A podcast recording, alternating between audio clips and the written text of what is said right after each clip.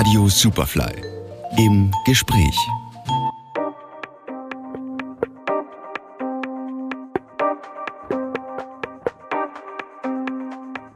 Warum nicht eine Supergroup in der Welt der elektronischen Clubmusik und dann vor allem noch aus Wien heraus ins Leben rufen?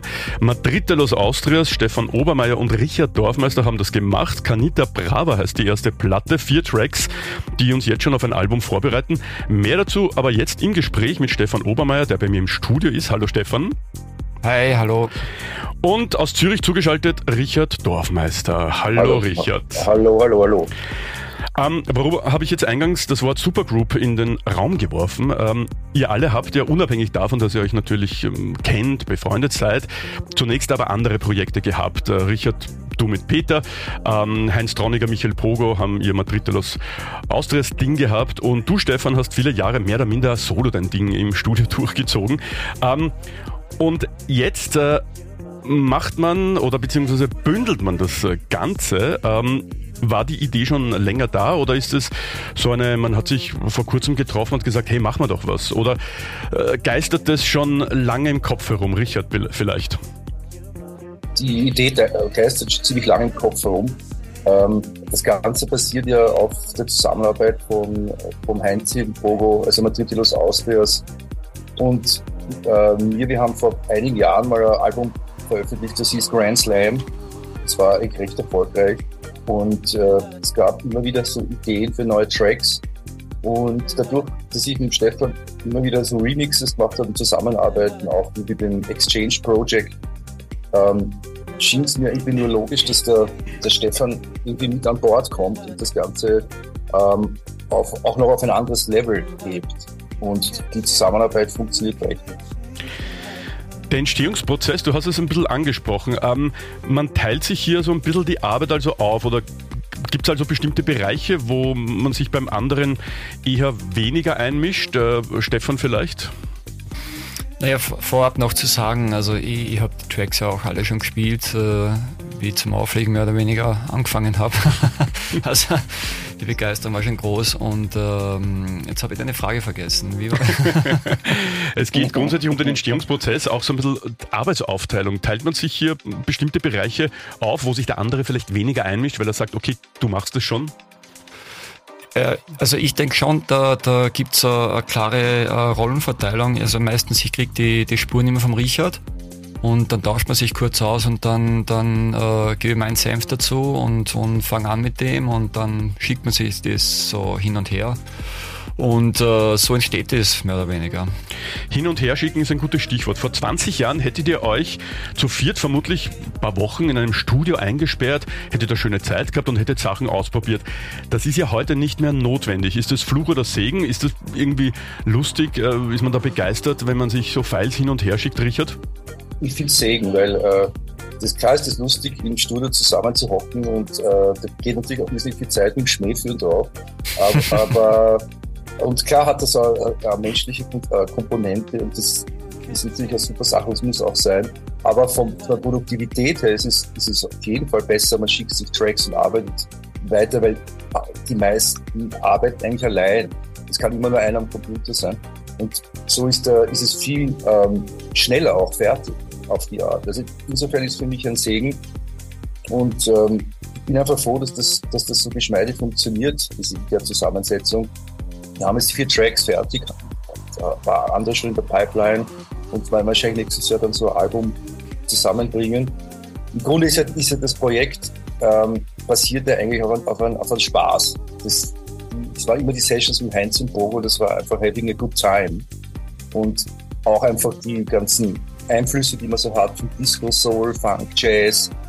Einfach das, was einen eigentlich warmer Black Music Sound das, was einfach so Spaß macht, das kombiniert mit, diesem, mit der Nightlife-Idee oder Nightclub-Idee, ähm, das zu generieren. Und das hat eigentlich immer sehr gut funktioniert, muss ich sagen. Ich finde ich, ich find den Aspekt auch äh, sehr spannend, weil wenn man zusammen was macht, dann macht es eigentlich am meisten Sinn, wenn man so Jam-Sessions macht. Weil am Computer, wie der Richard sagt, kann nur einer sitzen. Und äh, da ist man meistens fokussiert und, und arbeitet halt und vertieft sich und da gibt es halt irgendwie keinen Space für, Gelaber und Schmäh führen und so weiter, aber äh, ebenso die Spuren, die ich so kriege und die wir da haben, die, die sind, die resultieren aus Jam Sessions und das hört man, das spürt man. Das ist natürlich eine super Konstellation. Mhm. Ja, und man spürt auch, dass es wieder mal auf einen Schmäh passiert, weil Calita Brava, das kommt da, ich habe in Heinz irgendwann mal gespielt in, in, uh, in Madrid, so spät, nur spät angefangen, um drei in der Früh. Und vor uns war DJ und der hat ziemlich schon gebrettert. Und wir sind gekommen so mit eher, so nicht jetzt total relaxed, aber eher unser Style, nicht so techno, nicht so hart. Und dann ist irgendeiner gekommen und hat gesagt auf Spanisch, er heißt Jungs, ah, ihr wisst eh, heute gibt's Canita Brava. Was heißt einfach Vollgas irgendwie oder schneller. Und daher kommt der Titel. Und äh, ja, ich habe dann auch, ist mir, ist mir eingefallen, was heißt das überhaupt, Canita Brava? Weil man, das kann man nicht so übersetzen, es ist so umgangssprachlich im Spanischen. Hm. Aber ich glaube, äh, diese ich sage jetzt mal auf Wienerisch, der Schmäh, der zieht sich ich meine, im Endeffekt auch äh, durch die ganze G-Stone-Label-Geschichte. Absolut. Es war eigentlich immer, wenn es nicht 100% ernsthaft angelegt war, war es meistens gut. Und super deep org, zu ernsthaft. Äh, es muss immer zumindest einen gewissen Schmäh haben. Es kann ruhig deep sein, ja. aber es muss irgendeinen Engel haben, irgendeinen Winkel haben, der, der, äh, der das zulässt. Wie viele, weil man jetzt eben nicht zusammenhockt und weil du es gerade angesprochen hast, Richard, dass man da viel einfach, einfach nur Schmäh führt, äh, wie viele Diskussionen gibt es dann letztendlich zwischen euch vier während dieses es Entstehungsprozesses? Es gibt eigentlich keine, weil, weil es sind ganz klare Aufgabengebiete, sind ganz klar verteilt und ähm, ich glaube, was, was, was uns halt so zusammenschweißt, ist halt einfach dieses gemeinsame Musikwissen. Also der, der Heinz und der Stefan und Bogo haben alle einen super Background, was, was äh, 70s, 80s Music angeht. Und da gibt es schon einfach ein großes, ein großes gemeinsames Verständnis. Hm. Vier Tracks sind auf der ersten EP zu finden. Ähm, und es gibt bestimmte feine Nuancen bei jedem Track, die die Tracks auch so ein bisschen voneinander unterscheiden. Und ich bilde mir jetzt ein, ähm, ihr könnt mir natürlich auch sagen, dass ich falsch liege, ich bilde mir ein, dass bei einem Track vielleicht ein bisschen mehr Richard dabei ist, beim anderen Track ein bisschen mehr Stefan, beim anderen wieder mehr Madridolos Austria. Liege ich da falsch oder, oder kann es durchaus sein, dass ein Track einfach mehr von jemandem hat? Kann total sein. Äh, ist, ist aber nicht... Äh wird, wird nicht gemessen. genau, genau, genau, ja. Vom Richard immer die Aufgabe, ja. Ein bisschen mehr von mir, ein bisschen mehr von da, bitte, hau das raus. Aber es sind vier, also ich habe es mir seit gestern nahezu ständig äh, am, am Handy auch im Kopfhörer angehört. Ähm, es sind de facto vier Tracks, äh, die allesamt so ein bisschen ein Statement haben. Ja. Woman hat zum Beispiel was sehr eindeutig Discoides, äh, mit einem Hang zum Filter, so ein bisschen ein repetitives Sample, ja, sehr funky, erinnert ein bisschen an Chicago House, vielleicht ein bisschen französischen Ansatz, also sehr, ein sehr funky Track. Ähm, ähm, fast mein Lieblingstrack äh, von der Platte, muss ich sagen, wäre da nicht Never Be the Same. Ähm, das ist tatsächlich mein Lieblingstrack. Äh, ein Track, der mich auch so ein bisschen an die Jahrtausendwende erinnert, weil der könnte damals genauso herausgekommen sein, weil er auch so ein bisschen, sag mal, trockener ist, mit weniger Effekten auskommt, eine sehr gerade äh, Bassdrum.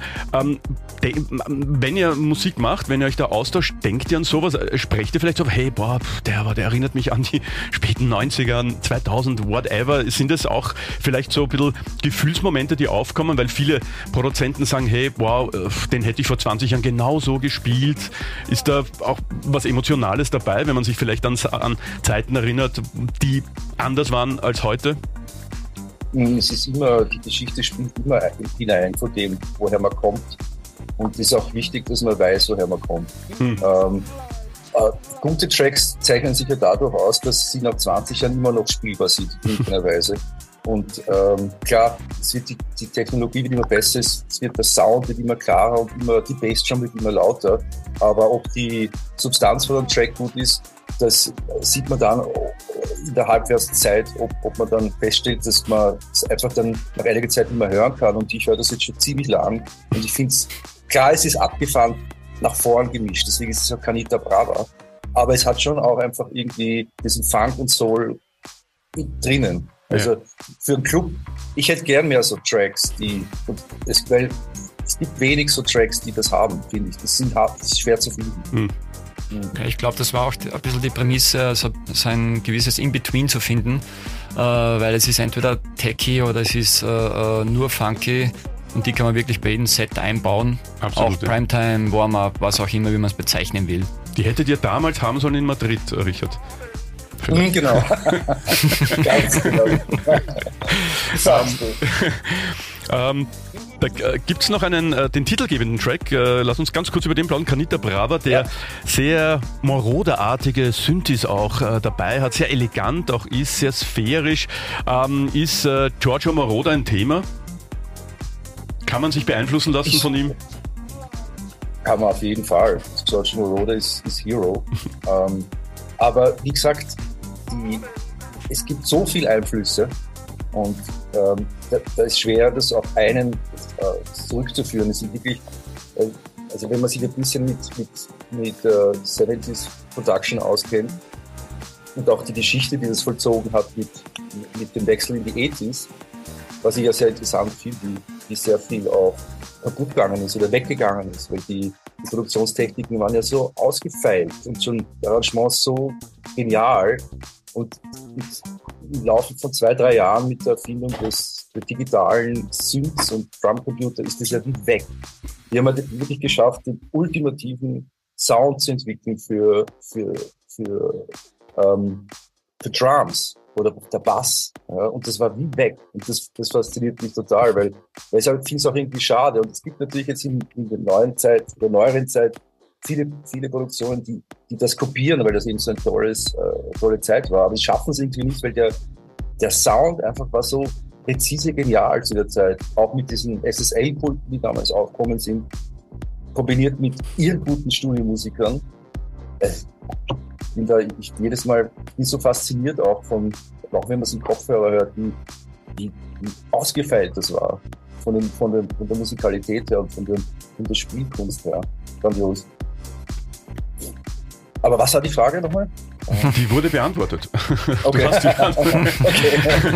ähm, jetzt haben wir auch äh, gesprochen, dass nächstes Jahr auch äh, ein Album äh, auf dem Programm steht. Äh, wir haben jetzt vier Tracks, die wirklich, wie du es gesagt hast, nach vorne gehen, die sehr für den Club geeignet sind. Kann man aber eventuell auch äh, vielleicht äh, erwarten, dass keine Ahnung, auf dem Album ein tranceartiges Stück, das äh, komplett ohne Beat auskommt, äh, drauf ist. Äh, lässt man sich auch auf sowas ein oder sagt man, okay, wir wollen ein Dance-Album, um es jetzt mal platt zu formulieren, machen? Ich glaube, es ist eher Dance-Album. Aber was, was sein könnte, ist, dass man, es wird sicher Beat haben, aber dass man vielleicht so, wie auf, auf, auf einem guten ähm, Soul 70s Album gab es immer Uptempo-Tracks und dann gab es eher so schmuse Love-Tracks dass man das irgendwie als Konzept weiterführt. Aber wie gesagt, das ist noch offen. Hm. Auf jeden Fall glaube ich aber, dass die ist es, ist es die erste äh, österreichische Elektronik-Supergroup? Ich weiß es nicht. Mir, mir fällt jetzt spontan drei Komponenten zu einer Band fällt mir jetzt spontan nicht ein in diesem Club-Kontext. Es ist ne? immer, es ist immer ein, ein, ein Extra. Also der, der Peter, der auch viel macht mit Rodney, Rodney ja. Hunter, ja. und ein paar Releases gemacht und das war auch super. Ich bin mhm. totaler Fan von, von so uh, Crossover, wenn man nicht immer unbedingt im selben Setup bleibt. Ja. Einfach noch was Neues dazu bringt. Ja. Und ich glaube, das ist bei euch, obwohl ihr natürlich alle irgendwo in einem Club-Kontext zusammengefunden habt, jeder von euch bringt was Eigenes mit. Ne? Ich meine, ich kann mich erinnern, Stefan, wir kennen uns auch schon sehr lange.